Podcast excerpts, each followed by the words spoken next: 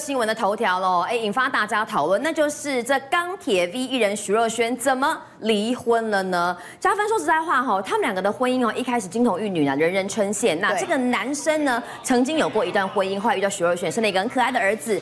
尤其徐若瑄呢，生这个宝贝儿子哈，吃尽了苦头。两个人婚后呢，也历经过大家非常知道的这个王力宏这个介入婚姻的事件，也挺过去了。可是为什么疫情过了，王力宏事件也过了，还是没有办法把这个婚姻路给走下去呢？好，这对金童玉女呢，好，在当时的娱乐圈来说，昨天呐、啊，根本是占尽了各大的娱乐版面啦。嗯、就是两个人竟然离婚了，九年婚姻就这样子说脆就脆了。于是呢，抛出了一篇文章，告诉大家说呢，因为两人尽了最大努力，嗯、但是仍然克服不了双方差异，经过深思熟虑跟沟通之下。两个人离婚了，署名李云峰、徐若瑄。嗯、好，这两个人画下了这个呃，等于说童话婚姻的句点之后呢，大家就觉得非常不可思议呀、啊。因为在婚内两个人是互相扶持，一路这样子走过了九年的婚姻。一开始啊，二零一四年刚刚里面特别讲到了嘛，为了生他的这个宝贝儿子 Dilton，打了针，打了三百多针安胎，一路睡在床上，好不容易生下了宝贝儿子。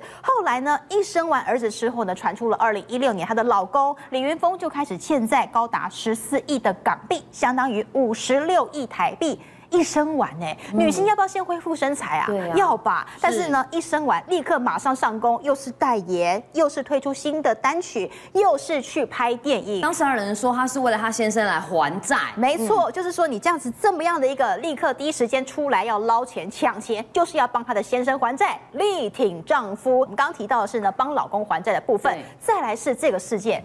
大家应该耳熟能详，全台湾应该没有人不知道王力宏的婚内出轨事件。但是老公不遗余力的力挺，也让两个人婚姻关系持续走下去了啊。但是后来呢，两个人还是婚姻生变了。刚才嘉芬讲到，他们结婚没有多久，生完小孩没有多久呢，这个就传出啦。呃，李云峰组长的马可波罗海事集团呢，有惊传这个跳票跟倒闭的危机。那徐若瑄得赶紧工作帮他还钱。但五年过去喽，最近一篇这个财讯的。报道好，哎，今天开始报道好，认为说李云峰的公司已经由亏转盈，甚至慢慢的步上轨道了。对，哎，他这个人有没有什么样的传奇故事？好，当初呢，其实徐若瑄结婚的时候呢，大家都说啊，徐若瑄就是女明星，嫁给一个富商，嫁给有钱人，她是不是真的很有钱？我告诉大家，她真的很有钱。她是谁？马可波罗集团的总裁啊，我喝呀不喝呀。她其实呢，在印尼出生。八岁的时候就去新加坡念书了，后来去澳洲念大学，学成之后呢，又回来，在一九九一年就成立了一个马可波罗的海业集团。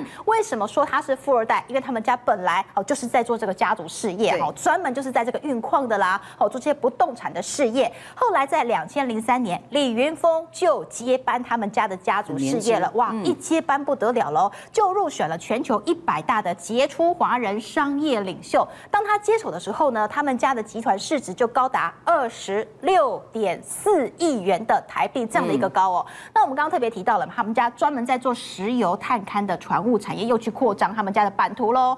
你知道石油哈挖一挖很有钱嘛，对，对不对？但是为什么说李玉峰当时会面临破产的危机？就是因为大家二零一六年当年石油价格崩盘了，对，整个已经跌到一个谷底了，所以他们的家族事业就面临了崩产的这样的一个破产危机，外传高达欠了五十六亿台币。但是呢，隔了两年时间呢，他整个公司去做重组之后呢，成功了，嗯，后来二零一八年呢，马可波罗就完成了重组，也算是新加坡比较少数啊败不复活的上市公司。哦、看起来哦，这几年的重组哦，李云峰的这个操盘呢，让公司啊起死回生。尤其最近哦，尽管说李云峰他是婚姻失利，可是事业上面呢是就慢慢的这个吼走入渐入佳境。我们讲到他们家是做这个海事集团的嘛，对，像做这个运啊、矿啊，或是石油相关的产业，加上最近呢这个货运价格有一点点从谷底。反弹的味道，为什么跟两个运河有很大的关联？对，没有错。其实刚刚明君特别提到那两个运河，巴拿马跟苏伊士运河嘛，嗯、这两个运河你知道吗？让本来的这个航运的寒冬啊，哈，这个旧船新船要下水的交际啊，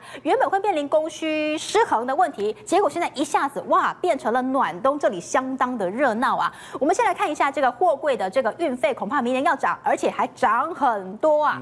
货柜二零二四年的一月份，哈，北美航线的涨价情况，哈。美西也涨，美东也涨，但其中美东涨得更可怕。嗯、美东呢，航线调幅最大，每四十尺柜有人调这个将近有四百九、四百六，甚至有三百六十元的，还有人一口气涨七百六十美金啊！这样看起来哈，短线的涨势恐怕会持续到农历年后。现在是这个出货旺季，没错，嗯、而且不只是一月份，有可能涨到二月份之后，都还有可能持续的去做涨幅的调整哦。我们刚刚特别说到了两个运河，第一个运河全世界都怎样？然后这边在塞港，在塞这个等于说在这干旱的情况之下，十、嗯、月以来。是最干旱的状况，所以全球的圣婴现象。因此到了明年二月，我们特别跟新闻网的观众说了哈，上线只有十八艘，所以大家都在抢。第二个运河，苏伊士运河，好，现在呢有也门的叛军组织青年运动在这边去攻击所谓跟以色列有关的运河，他都攻击哦。哦，所以本来不能走巴拿马的，改去走苏伊士，现在会有点害怕经过那个地方。对，有可能你的这个东西，你的这个整整柜的这个商品啊，哈，进到苏伊士之后。那整辆船都被人家劫走，也有可能的。所以大家为什么会这么害怕？因为来看看这个实际案例，上个月这艘银河的领袖号就说它是一个以色列的商用货船，所以它就被也门的反叛军给挟持了。现在还变成了当地人的打卡海上观光景点啊，还没解决，还没解决呀。所以这样子两条运河开始同时爆雷，也让整个货运的航运从寒冬变成暖冬。好，加分讲到为什么哈今天台股当中的货柜三雄啊涨势特别的凌厉哦。跟刚才提到的苏伊士运河以及这个哈，包含了巴拿马运河没有办法让大量的船只运行通过，有很大的关联，导致现在大家喊了，到明年农历前呢，可能要运往美东跟美西的这个货柜价格会再涨价。但我想问封总哈，上个礼拜到前周，因为这个呃 B D I 指数的大涨哈，散装轮涨了一大波，上礼拜就稍作休息，那这个礼拜怎么会换到这个航海王呃货柜三雄来启动？尤其我们看到上个礼拜说这个老船长啊，台华投控。董事长又进去买航海王了，这次水手们还可以跟着上船吗？呃，我给大家下一个结论哦，大家不要太不要太怪我哈。嗯，有些事情你现在不必问哈，有些股价你永远不必等。去年那个 航运股那个高峰你等不到的，那我会这样，你可以报到农历年过年前没有问题。可是你如果现在有新的资金，你要投进去更有效率的投资，不要选这个。我不觉得这个是航运股，可是你可以报。哦，你套住了，你不愿意杀地，你可以报。我要再跟大家提醒一点，刚刚说那个所谓的塞港运河的问题，你要知道一件事情啊，就是说塞不会只塞很散装或是货柜嘛，哦，大家一起塞，对，大家一起塞啊。那那个降雨量那个。枯水问题可能是到明年嘛，对。可是问题是，比如说举个例子，他有人不走那个所谓的海盗多的地方，他他绕了一大圈，像绕了一圈，走的什么麦哲伦海峡，绕绕对啊，再绕一大圈这样子，那个油费很贵。对啊，你要绕绕绕一大圈，那个油的成本是很高的。所以说你要运价的上涨可能会被油价抵消了。对，所以我觉得说农历年前可能还有机会再攻，可是你要操作，你要操作航运的另外一个层次的东西。好，我们不要海上海上跑的，我们要炒。天上飞的，可是你也不是投资这个所谓的呃华航长荣华航不是哦，我要跟大家讲、哦、另外一个值得大家讲，我我常我我记得我我常讲一句话，我喜欢当那个预报气象预报员啊，我不喜欢当分析，分析就是涨上来的东西跟你讲说为什么涨，为什么涨，我们把东西讲在前面。现在大家市场上还没有在讨大量在讨论这一块，我先跟大家讲。好，你看啊，波音，波音的对，我们现在看一档股票，波音，你看啊，从这个是光复节，光复节涨到上个礼拜五为止，你看。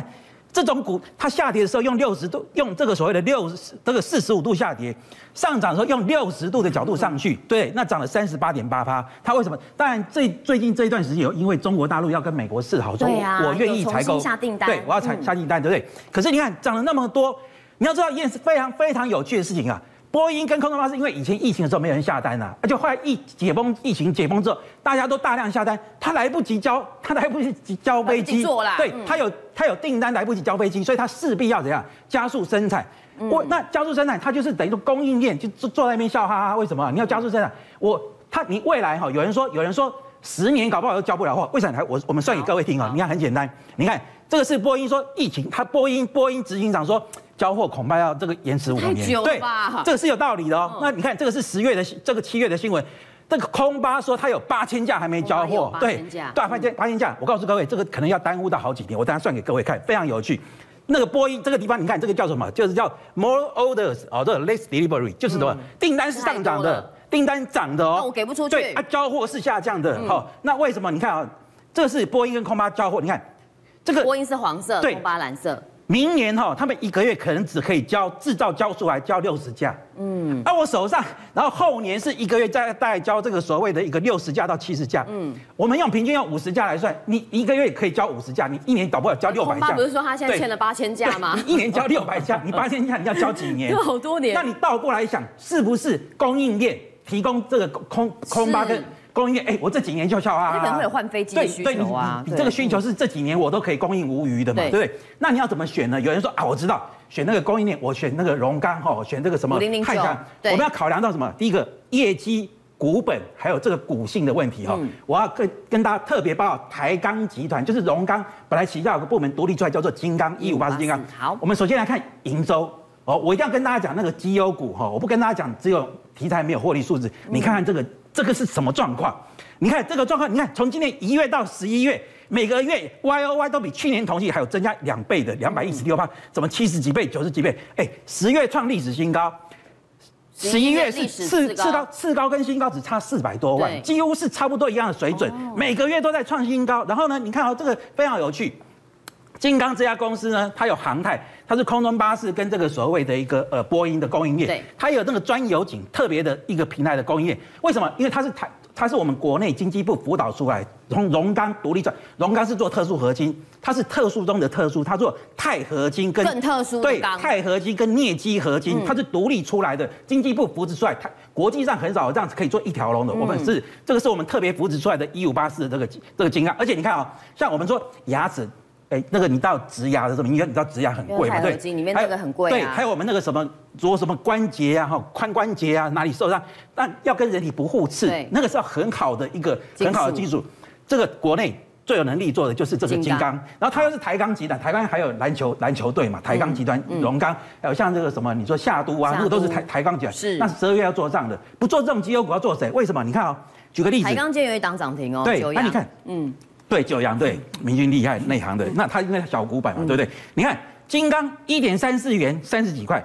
那你看看这个成田没有赚什么钱，也是三十几块。哦。那亚航赚零点一五元，还比金刚还来得高。那宝一呢，做个那什么起落价零点九元啊，四四十六块钱。他们可是。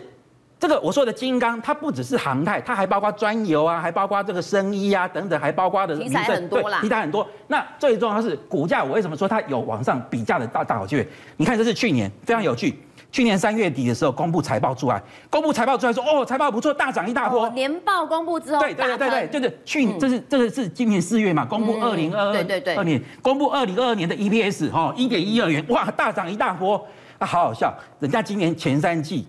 一点三四元，已经比去年的一点一二元还来得多了，还没公布第四季。你看看这种水准，每个月你看这个十月、十一月，未来十二月再加重起来，又要再创历史新高了。所以说呢，将来公布出来之后，我不相信说这个这个将来的这个幅度会比这个地方哦还不值钱。那尤其是空中巴士跟这个跟波音冠领，嗯，这个至少五年以上业绩是无虞的。还有，我跟大家讲，我们之前不是沸沸扬扬讨论非常海坤号嘛，对不对？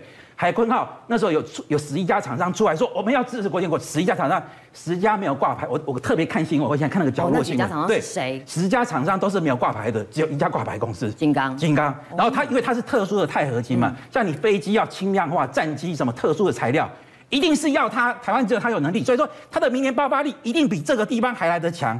前三季就已经比去年高了，那去年公布出来涨到这个位置点，现在 W 型打出来，你认为没有机会过高吗？给大家做参考。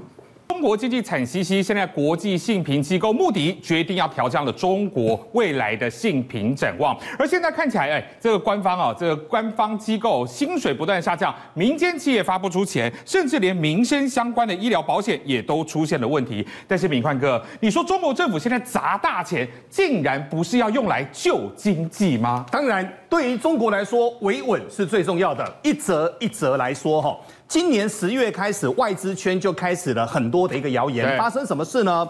这一波中国香港跟澳门的一个资金陆陆续续的被抽出完之后，大家都说糟了糟了，是不是中国的经济发生什么事？而这一波呢，台湾因为刚好是资金的避风港，从十月到十一月，中国资金撤出了十二亿美金，流到台湾是三十二亿美金，所以呢，有一千亿的台币流到台湾来。就在这个时候，关键了，国际的信评机构，这个叫穆迪。就在上个礼拜下调了中国的信评为所谓的负面哦，然后目前包括了阿里巴巴跟腾讯在内的十八家的中国企业呢，他们都调向了所谓的不哦平等都往下调哦。那现在呢，公家单位跟政府平等往下调这小事，但对于人民来说最惨的事是什么？你知道吗？是什么？减薪哦，钱不够了。所以呢，我们发现连公家单位薪资出现断崖式的一个下跌。从人民币一万降到七千，一来一回，各位这可就打七折啦。对，那打七折，你的柴米油盐酱醋茶、电话费等等的，要不要减？这个当然也要减嘛。但没有想到，在这当中出现了一件重要的事。这件重要的事是什么呢？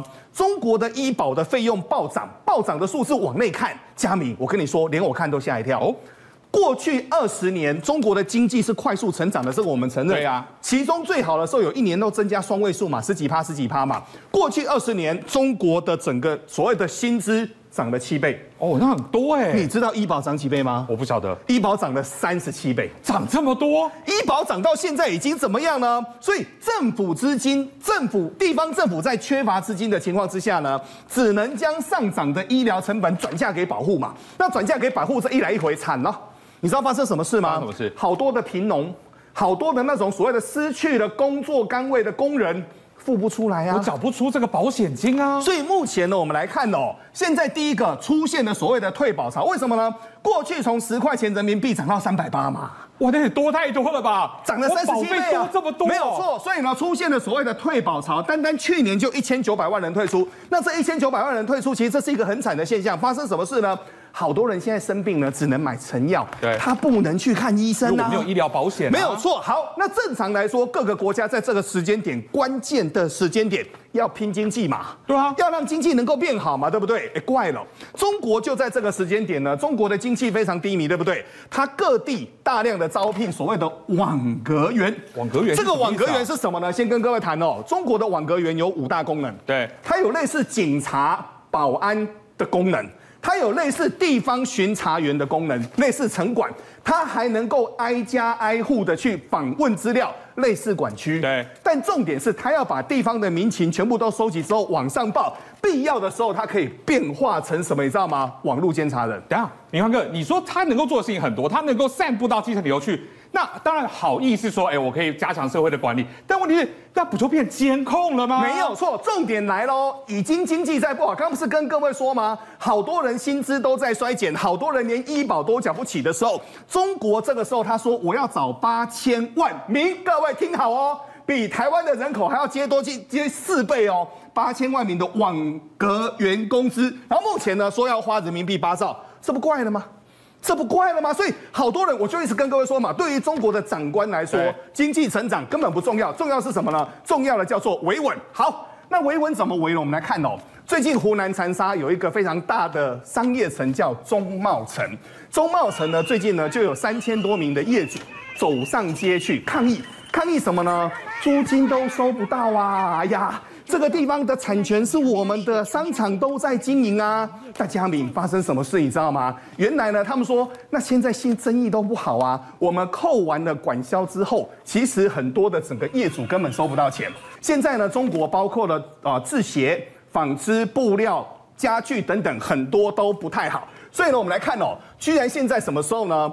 整个广东的佛山市哦，它就从二零二三年的十二月十一号开始放假。各位，这个叫放假吗？这个可真折磨人呐、啊！他现在从十二月开始放假，一休休到明年的三月十一号啊！哇，这一休休了四个月耶！这休四个月要怎么办呢？而且还要叫员工照常上班哦。那到时候回来会不会再延？不延不知道。但现在呢，我们来看哦，因为缺乏订单，广东现在有很多家的公司是提前放所谓的新年长假哦。对，有一家玻璃的制造厂决定就是直接这样休。那休完之后呢，请各位注意哦。好多公司都跟你说他要放长假，放长假，故意不跟你说，你不用来，你知道在干嘛吗？就是要逃资遣费。哦，他是在逃资遣费，要逼着你自愿离职，我就没有错，你自愿离职，我就不用来做整个发资遣费这件事情了。所以现在呢，很多事情呢可以说是一叶知秋，但就近十二月之后呢，现在中国的房产才要进入所谓最危险的时间。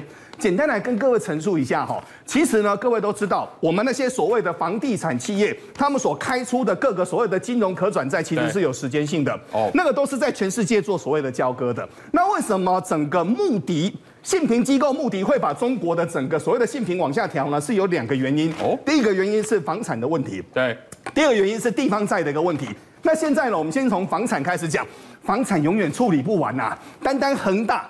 单单碧桂园，想不到这两天呢，这个叫宝龙地产哦，宝龙地产呢，目前它的股票代号是叫一二三八，他就说双手一摊，对不起，我也没钱了，就没钱了。那没钱一差差多少呢？各位差七千亿的台币，差这么多啊！现在是第一家哦，现在才在所谓的十二月十一号，对不对？对，单单在十二月。包括了上海，包括了天津，包括了北京，还有四家现在钱付不出来，所以还没有爆完。我原本以为恒大、碧桂园这两个炸弹引爆完之后，应该事情差不多。没有没有，所以现在看起来还有很多还没爆。如果根据今年年中的一个报告的话，其实前前后后可能会出现所谓的房企危机的，总共有十九家。那十九家呢，就在这个时间点又爆了一家。好，那我们先来谈哦，单单这两家大的就处理不完了。我们来看碧桂园哦。碧桂园呢，现在可以说是负债累累哦。今年上半年的一个亏损就高达新台币两千两百六十一亿。各位，你没看错，你没看错，流动的负债高达整个新台币五兆两千亿。这个时候该要怎么办？结果呢，这个他们的董事局的老板，这个叫杨惠妍。很可恶，你知道他可恶在哪边吗？他说什么？他跟他的爸爸都非常的会嘴巴上耍功夫。你知道发生什么事吗？其实碧桂园管了全国上万家的房地产，对不对？他那家所谓的房产的管理公司赚大钱哦，他把它资金化、私有化，转到私人的名下。然后呢，他现在已经说了，他就说放心放心，我们家族一定会砸锅卖铁来支持公司。那各位支持得动吗？你不要想太多啊。你不要想太多，所以呢，现在发生的一种事情，中国人最爱喝什么？白酒。对，白酒哪里最有名？各位，白酒最有名，当然就是所谓的茅台啦。那茅台呢？我们现在来看哦，过去经济好的时候呢，就出现了一个叫做所谓的酱酒热哦。没有想到呢，现在连全国的重中之重，这个叫茅台镇。茅台镇现在居然有六十趴以上的酒厂出现了所谓的资金链的一个问题，其中有百分之九十选择。停产或是减产，这个是大问题哦。对啊，连中国最赚钱的白酒来到这个地方都发生这种事情，而这两天在香港出大事了。